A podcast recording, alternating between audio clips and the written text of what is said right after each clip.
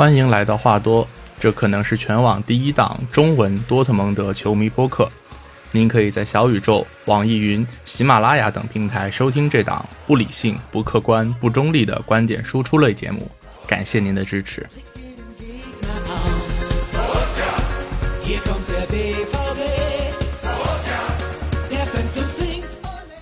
啊，大家好，欢迎来到新一期的话多，我是 Steven。那就。直入主题，好吧，直入主题。那这一期的节目大概会包含以下几点内容：首先是对于不莱梅和和上周这个柏林赫塔这两场比赛简单的聊一下，然后中间一个部分是因为我们知道这周有一个很重要的新闻，就是这个欧冠新赛季欧冠的小组赛抽签已经抽签已经出来了，这是其二。然后其三就是关于转会窗的一些其他的零零碎碎的新闻。嗯，首先来说的是上上轮对不莱梅的这场比赛啊，非常的 非常经典的多特蒙德式的失败，对吧？到八十九分钟还是二比零领先，然后从八十九分钟开始被不莱梅被客场作战的不莱梅在威斯特法伦五分钟之内连续的打进了三个球，然后完成了对比赛的逆转。就最后五分钟连续丢三个球，这个记录有多么的羞耻，其实。其实我想，嗯，大家基本上在比赛当天都能看到一些相关的数据，一些让人比较尴尬的数据。但是其实我想说的是，就这场比赛来讲，我觉得就是就没有太多可说的吧。就是很简单，就是你这场比赛，你对不莱梅的这场比赛，你拿出来的这个表现，就是配不上赢球的一个表现，对吧？你全场哪怕是在你自己的号称魔鬼主场的这个球场，但是你面对一支升班马不莱梅，你依然是。全场劣势的一个表现，你完全没有创造出任何接近破门的得分机会。虽然你确实是一度二比零领先，但是你打进的两个进球其实都是带有相当运气成分的远射，对吧？包括尤其是布兰特第一个球，你去看布兰特当时打门的时候，布莱梅身他身边的那些布莱梅的球员都是一个就是没有认真防守的状态，感觉就像是我印象很深，当时那个。看的那个解说员咪好像是咪咕的解说员，他就说说布兰特这个射门，然后他射门的时候周边没有人防守，就像打篮球的时候，就是在防守的时候说放他投三分，就是的那那那种感觉，就反正让他投吧，反正他也投不进。但是没有想到布兰特这脚球蒙进了，是这样的一种感觉，就是确实是带有相当的运气成分。包括第二个球格雷罗的那个进球也一样，就是虽然是一脚打得很漂亮的远射，但是。啊，远射这个东西，毕竟还是怎么说，多少有一些蒙的成分，就是你不能永远指望远射来作为一个你的常规的进攻手段。但是和我们的这两个进球相比，呃，布莱布莱梅的三个进球，也就是我们的三个丢球，其实是结结实实的暴露出了很多我们在防守端的问题。呃，当然，如果我们看最后几分，就是最后几分钟，五分钟连续丢掉三个球，这种崩盘式的输球方式，确确实实非常非常的丢人。就是先给这场比赛，我们整个看下来，就是先给你一点这个所谓赢球的希望，就是偷来三分的这个希望，就是对吧？一直一直到八十八分钟，我当时心里都觉得，哎，虽然今天呃表现体。场上的表现很差，但是呃，不管怎么说，能赢就好吧，能有两个球的领先优势，然后比赛马上结束了，能赢下来，我觉得就好。但是就是这种先让你看到一点点赢球的希望，然后迅速的把你的这点希望再剥夺走，是一种非常，确实是一种非常残酷的输球方式。但是我们纵观整场的表现上来讲，呃，这场球输的其实是理所应当，没有任何毛病的。呃，这场打不莱梅和再上一场打弗莱堡相比，呃，在上一场打弗莱堡的时候，我们知道当时是有三个有几个球员替补出场，包括吉滕斯、布兰特、沃尔夫、穆科科等等，他们在替补出场之后表现非常出色，然后改变了整个比赛的走势。所以在下一轮对不莱梅的这场比赛里面，特尔季奇是给了他们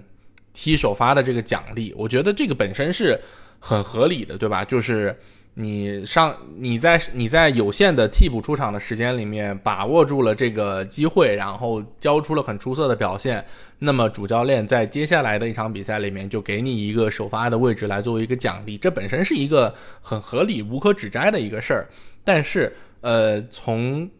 首发从他们在首发的这个位置上交出来的表现来看，就是这几个球员其实都很难让人满意。那吉滕斯其实不用说了，就是毕竟还是一个刚满十八岁的一个小朋友，他现阶段肯定还是更适合怎么说替补上来，作为一个冲击冲，就是作为一个冲击力很强的边锋的存在，去冲击一下对手呃体力不足的后防线，对吧？就是吉滕斯这个球员，他的特点就是突破非常的坚决、果断、不讲理。但是，而且身体非常，身体条件非常好，但是可能确实他的脑子就是什么时候该传，什么时候该带，什么时候该射门，这些这些选择方面，他可能暂时还呃需要再打磨，需要再磨练一下。所以我觉得现阶段直接用吉滕斯打首发，其实是有一点拔苗助长的。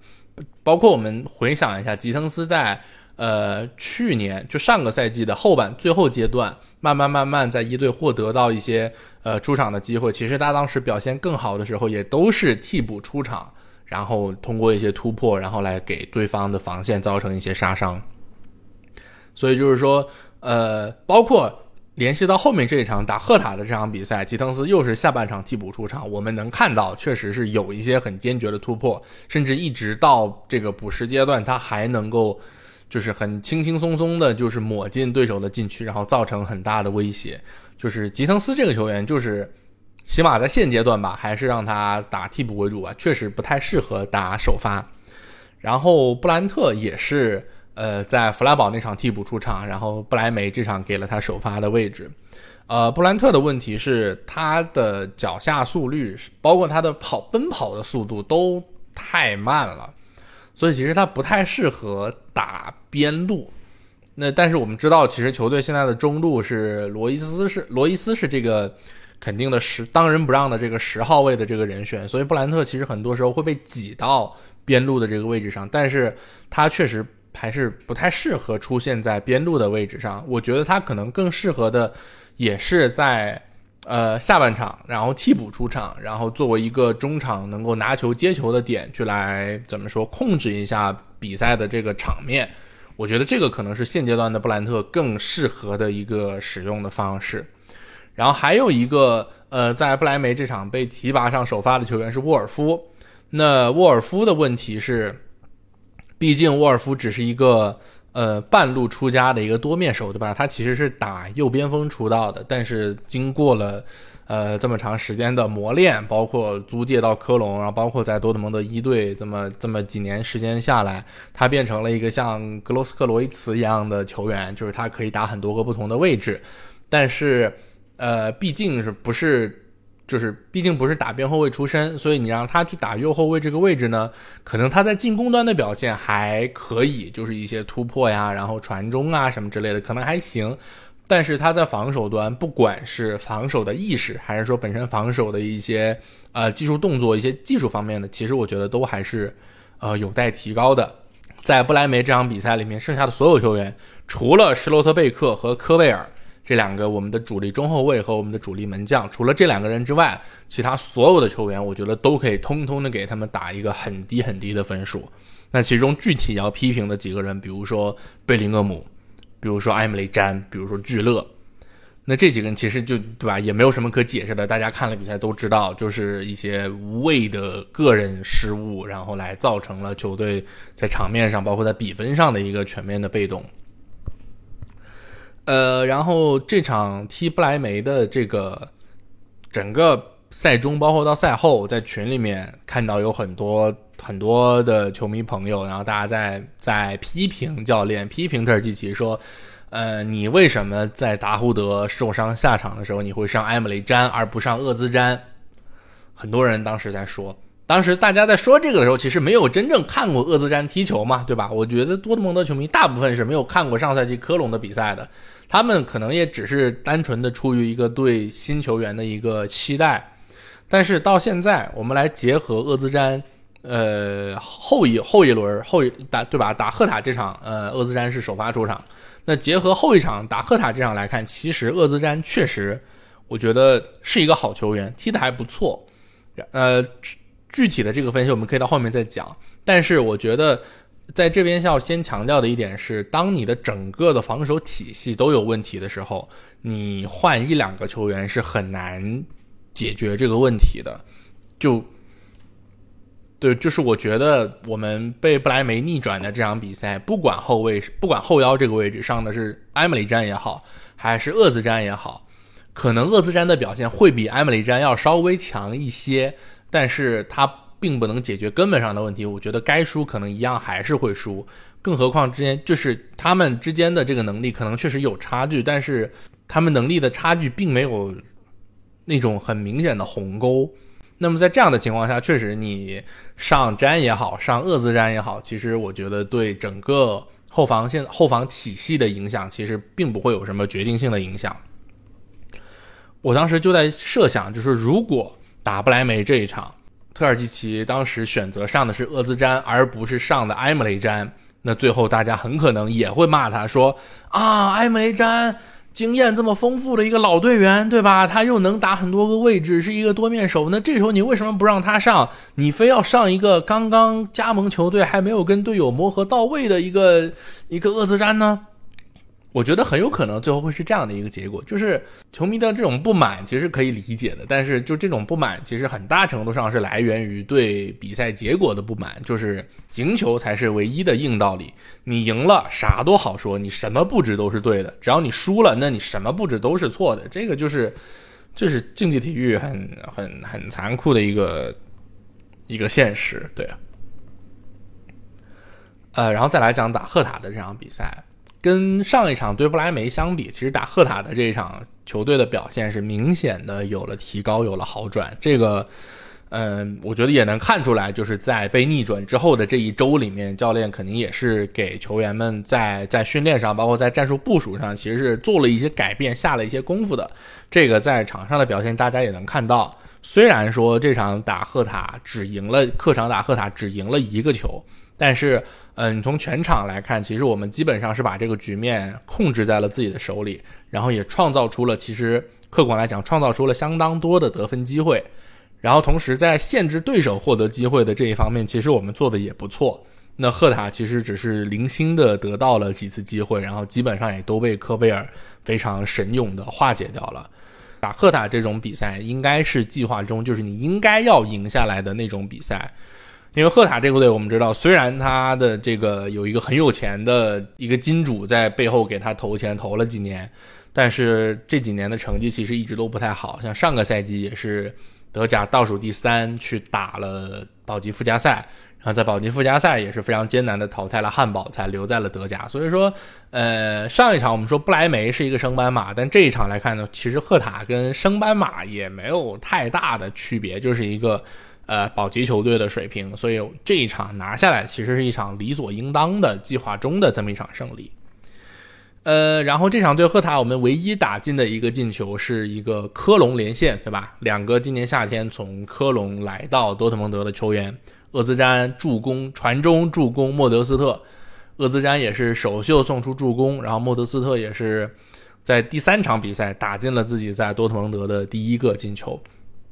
然后莫德斯特当时进球之后是跑过了大半个球场，噔噔噔噔跑去场边的替补席拥抱了教练特尔基奇。呃，我觉得这个起码就是一个很积极的信号，对吧？就能看出来，起码他跟教练组的这个关系是比较融洽的，就是也是通过这样的一个这样的一个举动来感谢教练对他的信任。那么也是希望能够通过这个进球来打开他在多特蒙德的进球账户。然后他跟其他队友能够更快、更好的进一步的，呃，怎么说捏合成一个整体，这样球队可能才能整个有一个更好的战斗力。那其实我们也能看到，就是在有了莫德斯特之后，多特蒙德是有意识的在进攻中多了一些传中的尝试。这个其实就传中这个事儿，在之前的比赛里面是就不会作为一个非常非常重要的常规的进攻手段，因为。呃，上个赛季我们的主力中锋是哈兰德，但是我们知道哈兰德的技术特点，包括水平跟莫德斯特其实还是有区别的，对吧？可能莫德斯特你比较适合给他传中，但是哈兰德可能你更需要给他冲刺的空间，然后给他一些传身后球，然后这样才能更发挥哈兰德的这个特点。然后再来讲一下送出助攻的这个厄兹詹。呃，这一场打赫塔看下来，厄兹詹确实是一个相当不错的球员，就是他在防守端，对吧？其实他他主要责任是一个防守型的后腰嘛，然后他在防守端其实不太会有那种很鲁莽的，就是把整个人飞出去那种赌博式的呃铲球或者是抢断比较少，他更多的还是通过阅读比赛，然后去拦截对手的传球线路或者是卡身位，通过这种方式来。为球队的防守做到贡献，我觉得这一点就就很不容易啊，就比比埃姆雷詹要强一些。对，然后再一个，我觉得挺好的是厄斯詹他的处理球其实比较简洁，就是比如说球队在在从后场开始组织进攻，从后往前传递的时候，他会从两个中后卫那边接接到脚下球，然后呃很快的就把这个球再。通过一个短传的方式来交给前面的球员，比如贝林厄姆或者罗伊斯，然后再去做下一步的这个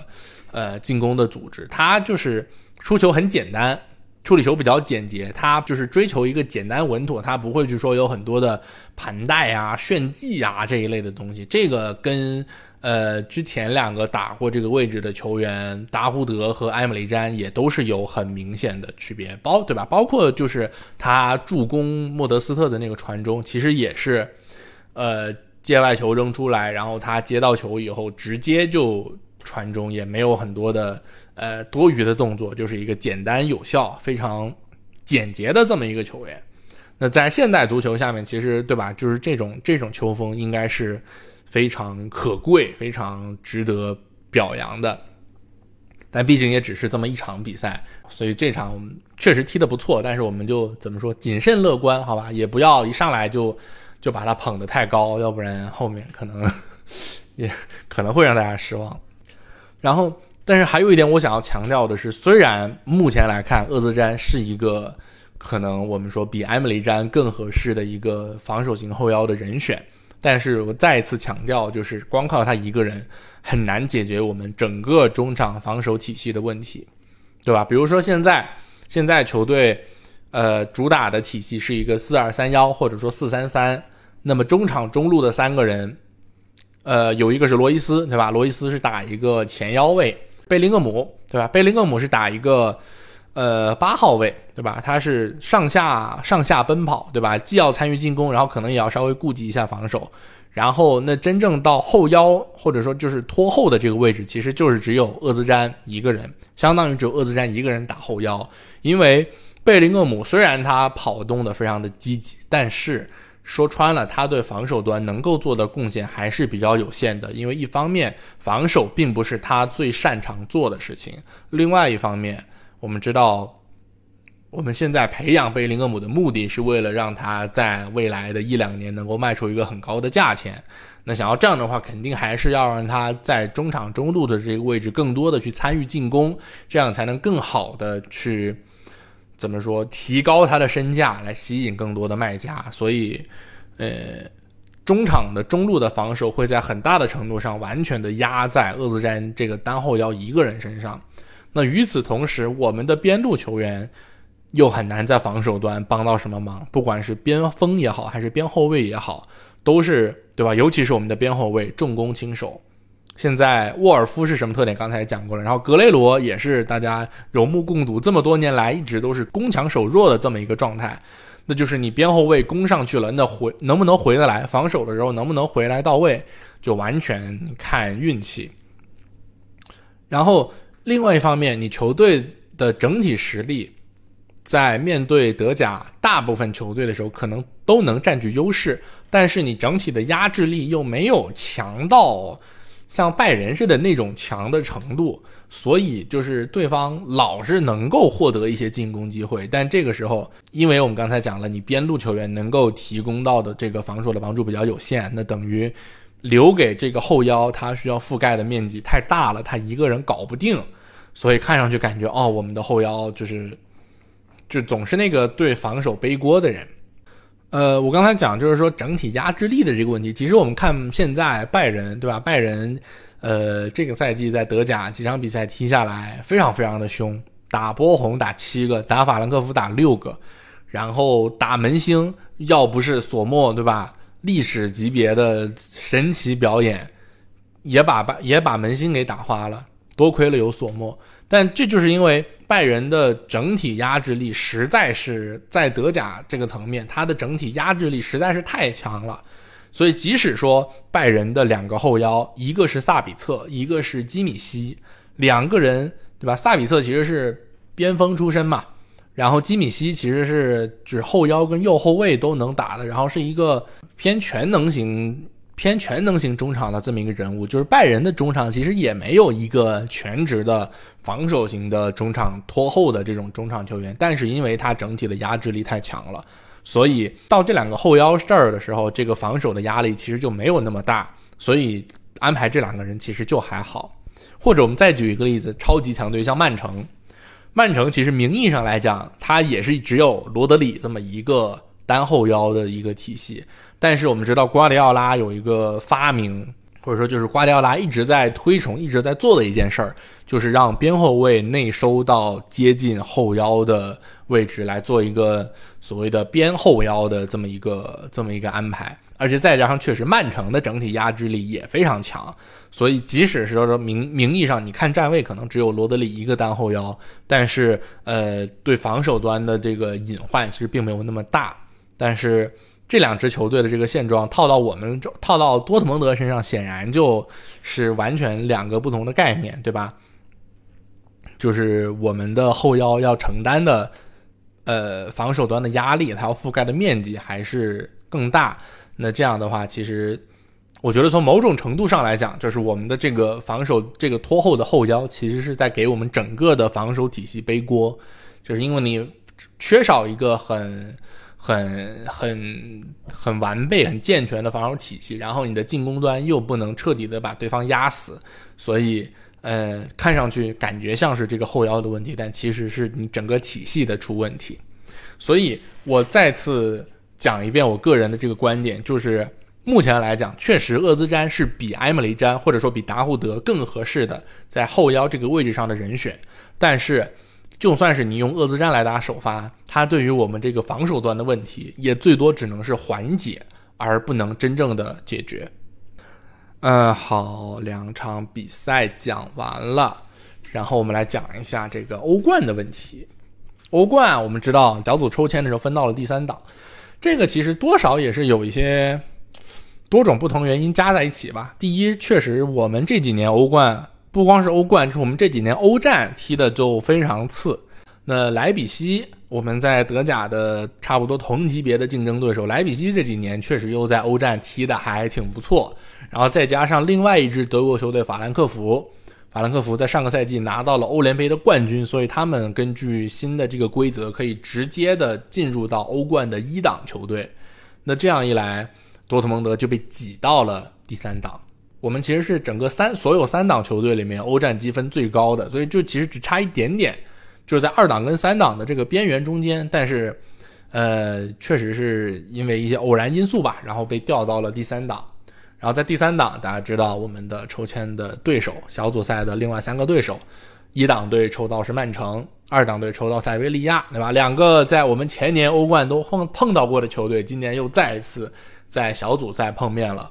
然后三档是我们，然后四档队的球队是哥本哈根，上个赛季丹麦超级联赛的冠军。按照惯例，还是要对这几支球队做一个简单的介绍，对吧？包括对这个小组赛的情景来做一个小小的展望。那曼城跟塞维利亚的这个部分，我还是请来了我的好朋友，也是之前在在话多这个节目来做客录过音的这个爱奇艺体育的解说王正坤。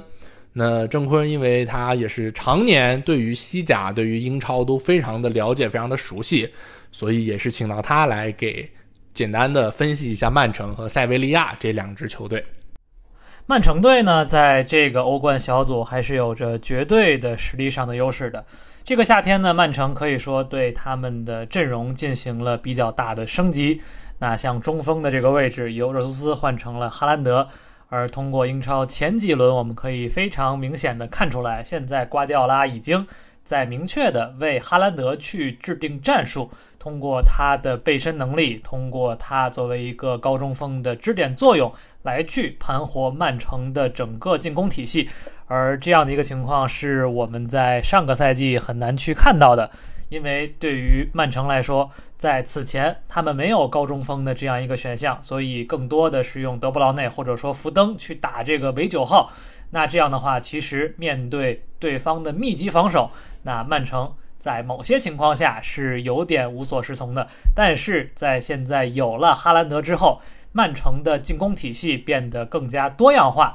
他们有更多的进攻手段可以去打破对方的防守。所以说，现在哈兰德的到来对于曼城的进攻是有着非常大的一个提升的。而且其他的中前场球员，其实曼城在这个夏天保持了基本的稳定。虽然说流失了斯特林，但也有像胡连阿尔瓦雷斯这样的补充，所以说整体中前场的厚度以及能力，相比于上个赛季都是有提升的。但是在防线上，其实曼城这个夏天的动作并不是非常的顺利。本来左边后卫的位置，在放走了金琴科之后，他们想去引进库库雷利亚。但是呢，由于说价格的问题，曼城没有谈拢，所以现在补充的这个替补的左边后卫只是塞尔吉奥·戈麦斯这样一个之前并没有太多证明自己的球员。确实，他在比甲改打边后卫之后，展现了非常出色的表现。但是之前无论是在巴塞罗那的拉玛西亚青训学院，还是说在加盟多特蒙德之后，再包括后来到维斯卡，其实一直没有在。进攻端去证明自己，在这样高水平的比赛当中，他也证明了自己之前踢前腰是一个完全不合格的状态。所以现在改打左后卫，可以说瓜迪奥拉看中的是他拉玛西亚青训出身，他有着非常出色的脚下技术，可以在进攻端提供一些帮助。但现在来说，他的防守能力。能不能达到英超、欧冠这样一个级别的要求是要画一个问号的。而现在曼城的一线队其实只有七名后卫，所以说如果像上个赛季欧冠踢到最后那样的情况下，出现了严重的伤病，比如说两个边后卫可能都没有人使了的情况下，那可能曼城还会出现像上个赛季最后欧冠崩盘的一个问题。由于他们的板凳厚度在后防线。依旧是比较薄的一个情况，所以说现在对于曼城来讲，可能在欧冠的小组赛中前场会进行比较多的轮换，但是在后防线方面，由于瓜迪奥拉也没有特特别多可以使用的人选，所以说对于曼城来讲，他们的防线应该还是会沿用在英超当中的配置，不会做太多的调整，但是。对于曼城来说，他们的整体优势还是能体现出来的。只要他们在欧冠这个小组每场比赛都认真对待的话，我觉得拿到小组第一出现并没有太多的问题。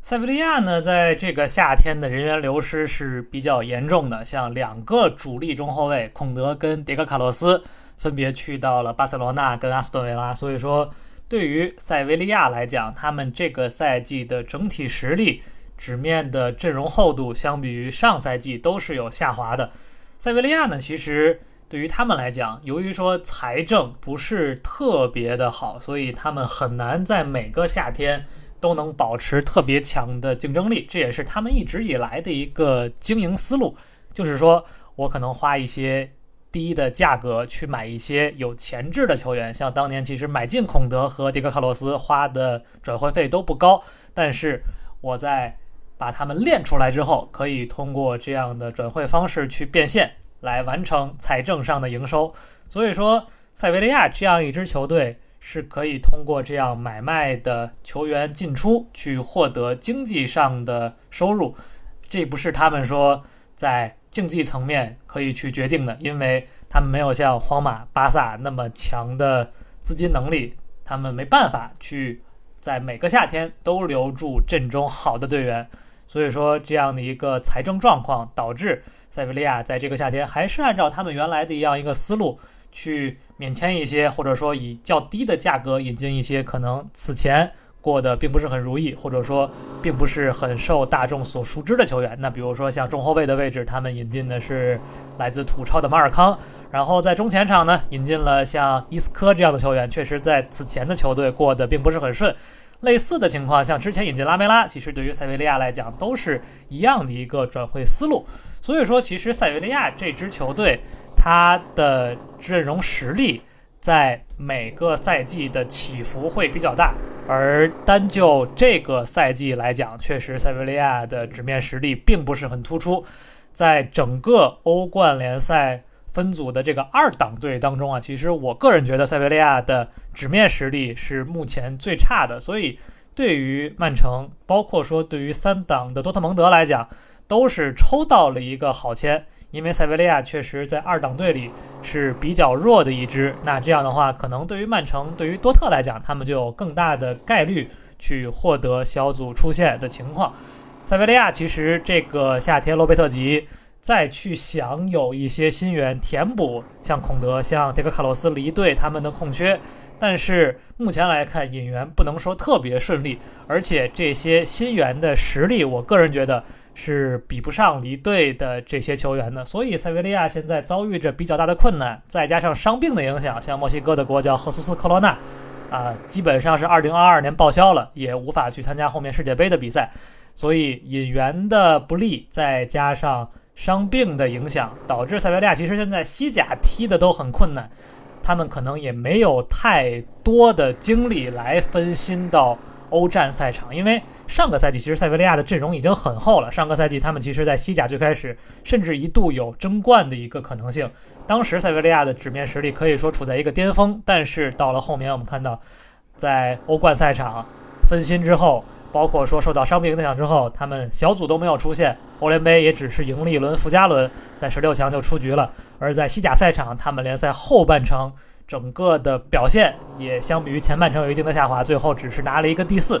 所以说，塞维利亚这支球队在上赛季他们纸面实力足够强、足够厚的情况下，都没有在欧战展现出来太多的作为。在本赛季实力还有下降、西甲踢的还不好的情况下，可能会把更多的精力放到联赛当中。欧冠赛场，洛佩特吉可能会战略性的踢到哪儿算哪儿，如果表现不好的话，可能就要放弃了。所以说，对于塞维利亚来讲，他们不会在这个小组对曼城和多特，在我看来不会造成太大的威胁。对，感谢郑坤的分析。然后剩最后一个四档队哥本哈根，因为很凑巧，就我自己同时也是一个哥本哈根的球迷，我自己还在运营一个哥本哈根的新闻的微博号，那也是另外一个自媒体。所以就是说，我对哥本哈根这支球队其实也还是比较了解的，所以这一部分就我来稍微的多说几句。首先，毫无疑问的是，多特蒙德的实力肯定是远在哥本哈根之上的，这个没有什么争议。但是我要强调的是，一定不能掉以轻心，就是不能把它当做是一支随随便便就可以赢下来的鱼腩球队，因为。呃，首先，哥本哈根今年的联赛踢得非常非常的差。在我录音的这个时候为止，今年联这个赛季的联赛，他们踢了七场，然后输掉了其中的四场，表现非常的糟糕。但是，呃，和他们在联赛的这种颓势形成对比的是，他们到了欧冠的赛场上，还是怎么说三军用命，然后焕然一新，精神面貌很好，然后那种求求胜欲望非常的高昂，而且。哥本哈根这支球队虽然啊，我们名义上说是丹麦的一个豪门，是一个强队，是一个霸主，但是他们在欧战的赛场上毕竟还是一支小球队。哥本哈根上一次踢欧冠是一六一七赛季，那个赛季他们在小组赛最后排到了第三，差一点点就出现。那隔了这么久，重新回到欧冠，所以说哥本哈根的球员们的这种对于欧冠的热情和他们在这个。俱乐部的最高舞台上的这种表现的这种欲望还是很高的。从这个层面上来讲，就是他们对于欧冠的那种比赛欲望、求胜欲望，和曼城和多特蒙德这种基本上每年都有欧冠能踢的球员其实是不太一样的。然后介绍一下这个怎么说战术打法。哥本哈根其实因为就是欧战。不管是欧冠也好，还是欧联也好，还是这个欧会杯也好，就是欧战的水平和丹麦国内的联赛的水平，确实是有一个比较明显的差距。所以严格来说，哥本哈根在国内和在欧战其实两种不同的，或者说不太一样的战术体系。那他们在欧战的最主要的战术是前场有几个球员非常灵活的换位，然后中场三个人是有一个非常凶狠的一个绞杀，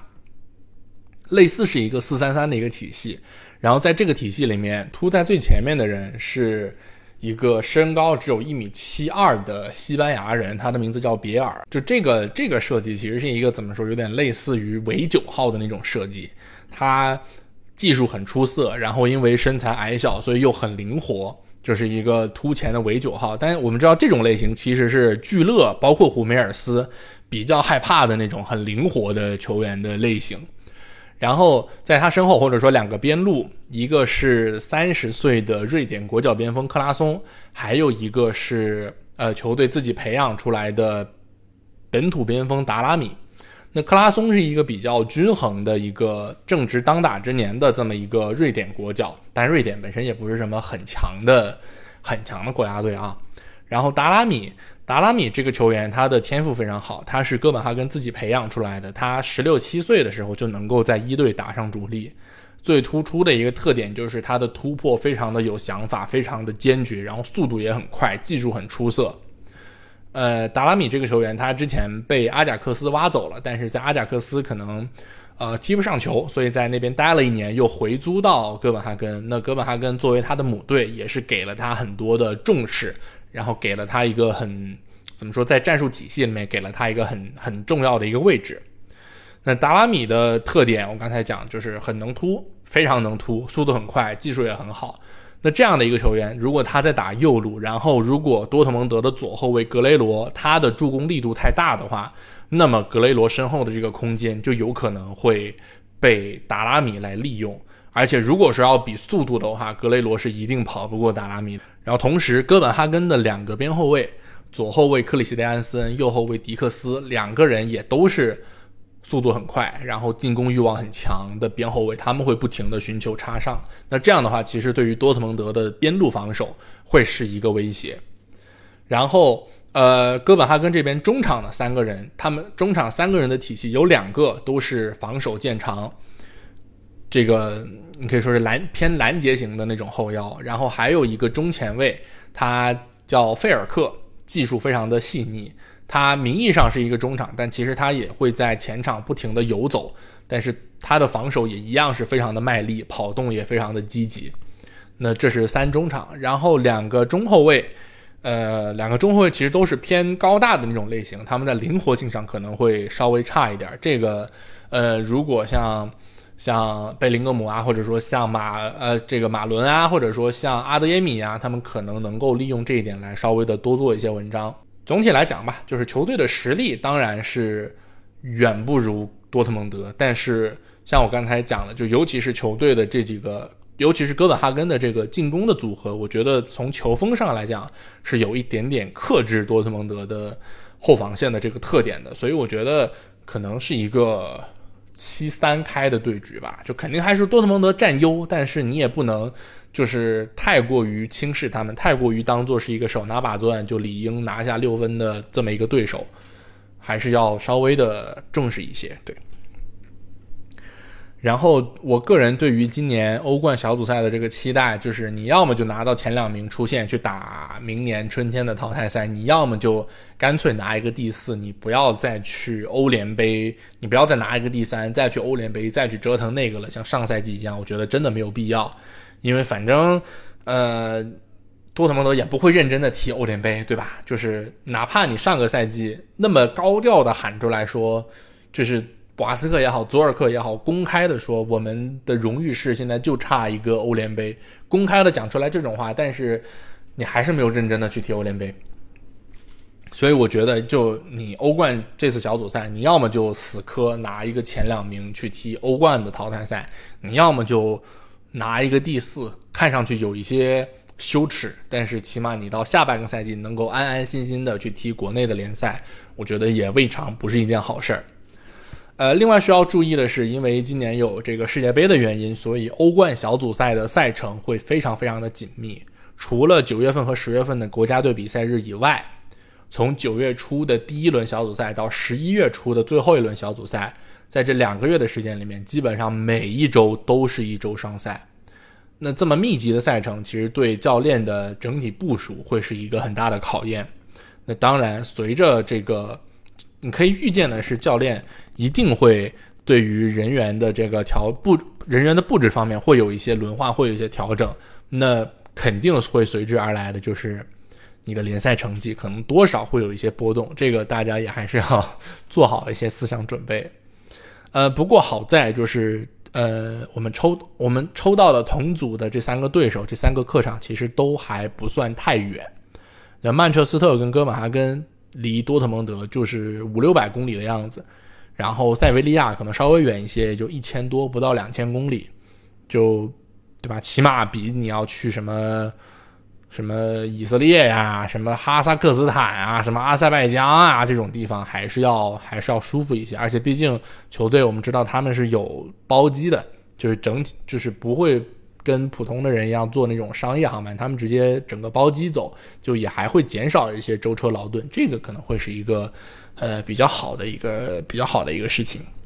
嗯，然后我们来看一些转会的一些新闻啊。说到转会呢，当然在我们。节目上一次更新到现在的这段时间里面，那关于转会肯定流量最大、闹得最沸沸扬扬的，就是